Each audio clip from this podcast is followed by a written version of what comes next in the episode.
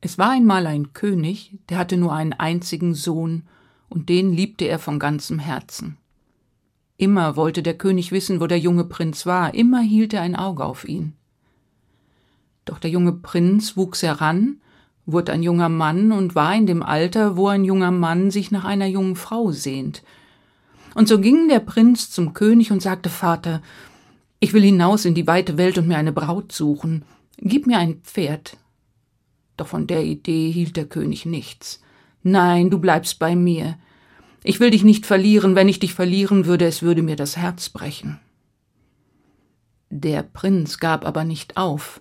Tag für Tag fragte er und bat und bettelte er, und schließlich hatte der König ein Einsehen. Nun gut, dann geh in den Stall, ich habe ein Pferd für dich bereitstellen lassen. Das ließ sich der Prinz nicht zweimal sagen. Er lief in den Stall und da stand ein Pferd. Aber das Pferd, das war alt und klapprig. Der König hatte gehofft, dass der Prinz dann im Schloss bleiben würde, aber daran dachte der Prinz keine Minute. Er nahm Sattel und Zaumzeug, schwang sich auf den Rücken des Pferdes und ritt davon und rief noch Ich komm wieder mit einer Braut. Versprochen, Vater. Und dann ritt er fort. Er war eine ganze Zeit lang geritten, da sah er am Wegesrand einen Vogel, einen schwarzen Vogel, ein Rabe, und er flatterte jämmerlich mit den Flügeln und krächzte Ich hab so einen Hunger. Gib mir etwas zu essen. Hilfst du mir? Helf ich dir. Ach, was wirst du mir schon helfen können, sagte der Prinz, aber er hatte Mitleid, griff in den Beutel und warf dem Raben ein Stück Brot zu. Dann ritt er weiter. Er kam an einen Fluss, und dort am Ufer lag ein großer Fisch und schnappte nach Luft. Bitte, wirf mich zurück ins Wasser hilfst du mir, helf ich dir. Was wirst du, Lachs, mir schon helfen können, aber es wäre nicht recht, dich so jämmerlich sterben zu lassen. So stieg der Prinz vom Pferd und tat den Lachs zurück ins Wasser und ritt weiter. Allmählich ging die Sonne unter, es wurde dämmerig, da kam der Prinz in einen großen Wald. Er ritt weiter und weiter, als plötzlich aus dem Schatten der Bäume ein großer Wolf auf den Weg sprang. Das Fell ganz struppig und zerzaust, und der Wolf war so abgemagert, dass man alle Rippen sehen konnte. Ich hab so einen Hunger.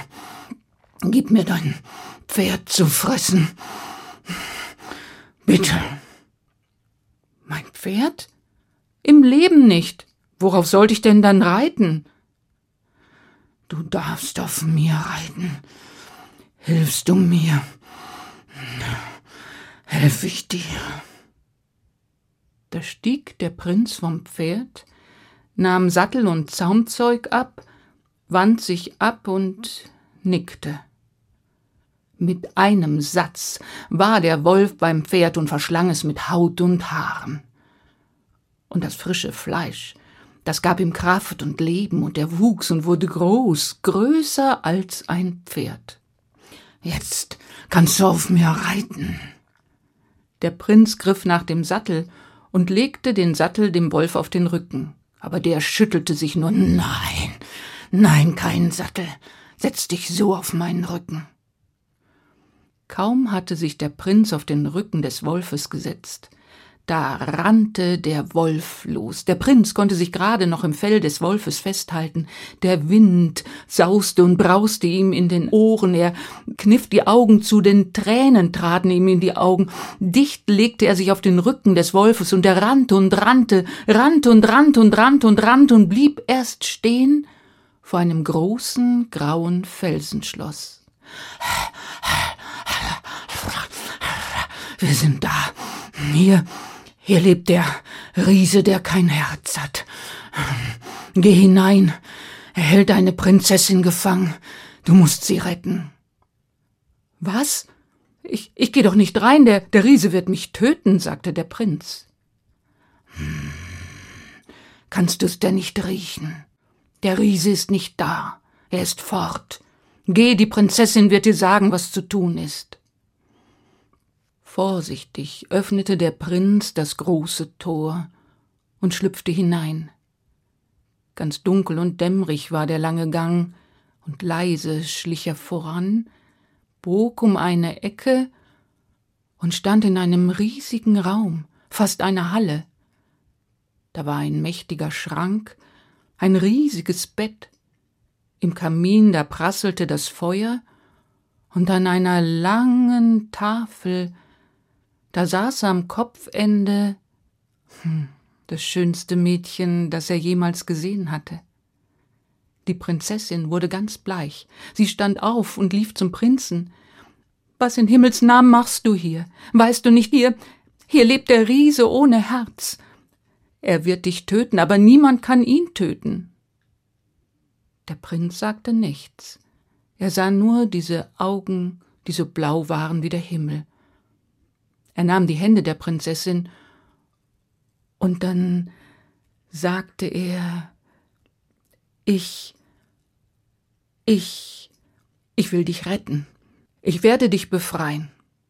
Und kaum hatte er es gesagt, da hörte man ein Keuchen und ein Stampfen und der Boden bebte, der Riese kehrte zurück. Der Prinz musste sich verstecken, aber wo? Im Schrank? Unter dem Tisch? Gerade noch rechtzeitig schaffte es die Prinzessin, den Prinzen unter dem Bett zu verstecken. Da stapfte auch schon der Riese in die Halle. Ho, ho, ho, hier riecht's nach Menschenfleisch. War jemand hier, als ich fort war? Die Prinzessin wusste überhaupt nicht, was sie sagen sollte. Sie suchte nach passenden Worten. Ja, es war jemand da. Eine Elster. In ihrem Schnabel hatte sie ein Menschenknöchelchen. Ich hab's gleich verbrannt, aber das ist wohl der Geruch, der dir in die Nase steigt und mit dieser Erklärung gab der Riese sich zufrieden. Er setzte sich an den Tisch und aß und trank, und als er satt war, da rülpste er. Er stand auf und ließ sich aufs Bett fallen und befahl der Prinzessin, sich neben ihn zu legen. Und die gehorchte. Ganz nah schmiegte die Prinzessin sich an den Riesen. Ach, lieber Riese, ich kann nicht schlafen. Immerzu denk ich an dein Herz. Hä? An mein Herz? Was ist denn mit meinem Herzen? Ach, weißt du, weil ich dich so lieb habe, sagte die Prinzessin und kraulte dabei den Bart des Riesen. Deshalb möchte ich wissen, dass dein Herz an einem schönen Ort ist und in Sicherheit. Und das Kraulen und diese netten Worte, die schmeichelten dem Riesen, und er grunzte Mach dir keine Sorgen. Mein Herz, das liegt an einem sicheren Ort. Weit von hier, da ist ein See, in dem See eine Insel, auf der Insel eine Kirche, in der Kirche ein Brunnen, im Brunnen eine Ente, in der Ente ein Ei, im Ei mein Herz. Das findet niemand. Kraul mich weiter. Und unterm Bett hatte der Prinz jedes Wort gehört. Als der Riese am nächsten Morgen das Felsenschloss verlassen hatte, da umarmten Prinz und Prinzessin sich, und der Prinz flüsterte ihr ins Ohr Ich werde den Riesen töten, ich werde sein Herz finden, ich versprech's dir. Und dann küssten sie sich. Draußen vorm Felsenschloss, da wartete der Wolf auf den Prinz und schaute ihn fragend an. Ich weiß jetzt, wo das Herz des Riesen ist. Weit von hier, da gibt es einen See, in dem See eine Insel, auf der Insel eine Kirche, in der Kirche ein Brunnen, im Brunnen eine Ente, in der Ente ein Ei, und im Ei, da ist das Herz des Riesen. Aber was fange ich mit dem Wissen an? Ich weiß ja nicht, wo der See liegt. Da trat der Wolf näher und knurrte Hilfst du mir, helf ich dir. setz dich auf meinen Rücken. Der Prinz schwang sich auf den Rücken des Wolfes, und dann rannte der Wolf schneller als der Wind. Und er rannte und rannte und rannte über Stock und über Stein, und er rannte und rannte und rannte und stoppte nicht, und er rannte und rannte und rannte, aß und trank nicht, er rannte und rannte und rannte, bis ans Ufer eines großen Sees. Kannst du die Insel sehen? Schwimm rüber. Aber ich kann nicht schwimmen. Hm. Na gut. Hilfst du mir, helf ich dir, halt dich gut fest, sprach der Wolf, sprang ins Wasser und schwamm hinüber zur Insel. Der Prinz ging zur Kirche und wollte die Tür öffnen, aber die war verschlossen. Aber hoch oben, auf der höchsten Kirchturmspitze, da blinkte etwas golden in der Sonne, ein Schlüsselchen. Aber wie soll ich denn an den Schlüssel kommen? Ich kann doch nicht fliegen. Der Wolf legte den Kopf schief. Hm, dann ruf doch den Raben um Hilfe. Und der Prinz tat es. Da hörte man ein Flügelschlagen in der Luft. Es war der Rabe. Der flog hoch zur Kirchturmspitze, schnappte sich mit dem Schnabel das goldene Schlüsselchen, flog tiefer und tiefer, ließ den Schlüssel direkt in die Hand des Prinzen fallen. Der Prinz öffnete die Kirchentür und trat ein, und durch die bunten Fenster da fiel das Sonnenlicht auf einen großen Brunnen. Der Prinz schaute über den hohen Brunnenrand, und tatsächlich in der Mitte da schwamm eine Ente. Er versuchte sie zu greifen, machte seine Arme ganz lang, aber die Arme waren zu kurz. Ich bekomm sie nicht zu fassen. Ah, dann lock sie. Der Prinz lockte die Ente, die Ente kam näher und näher und näher, da packte der Prinz die Ente, hob sie aus dem Wasser, und die Ente legte ein Ei. Das plumpste ins Wasser, sank tiefer und verschwand.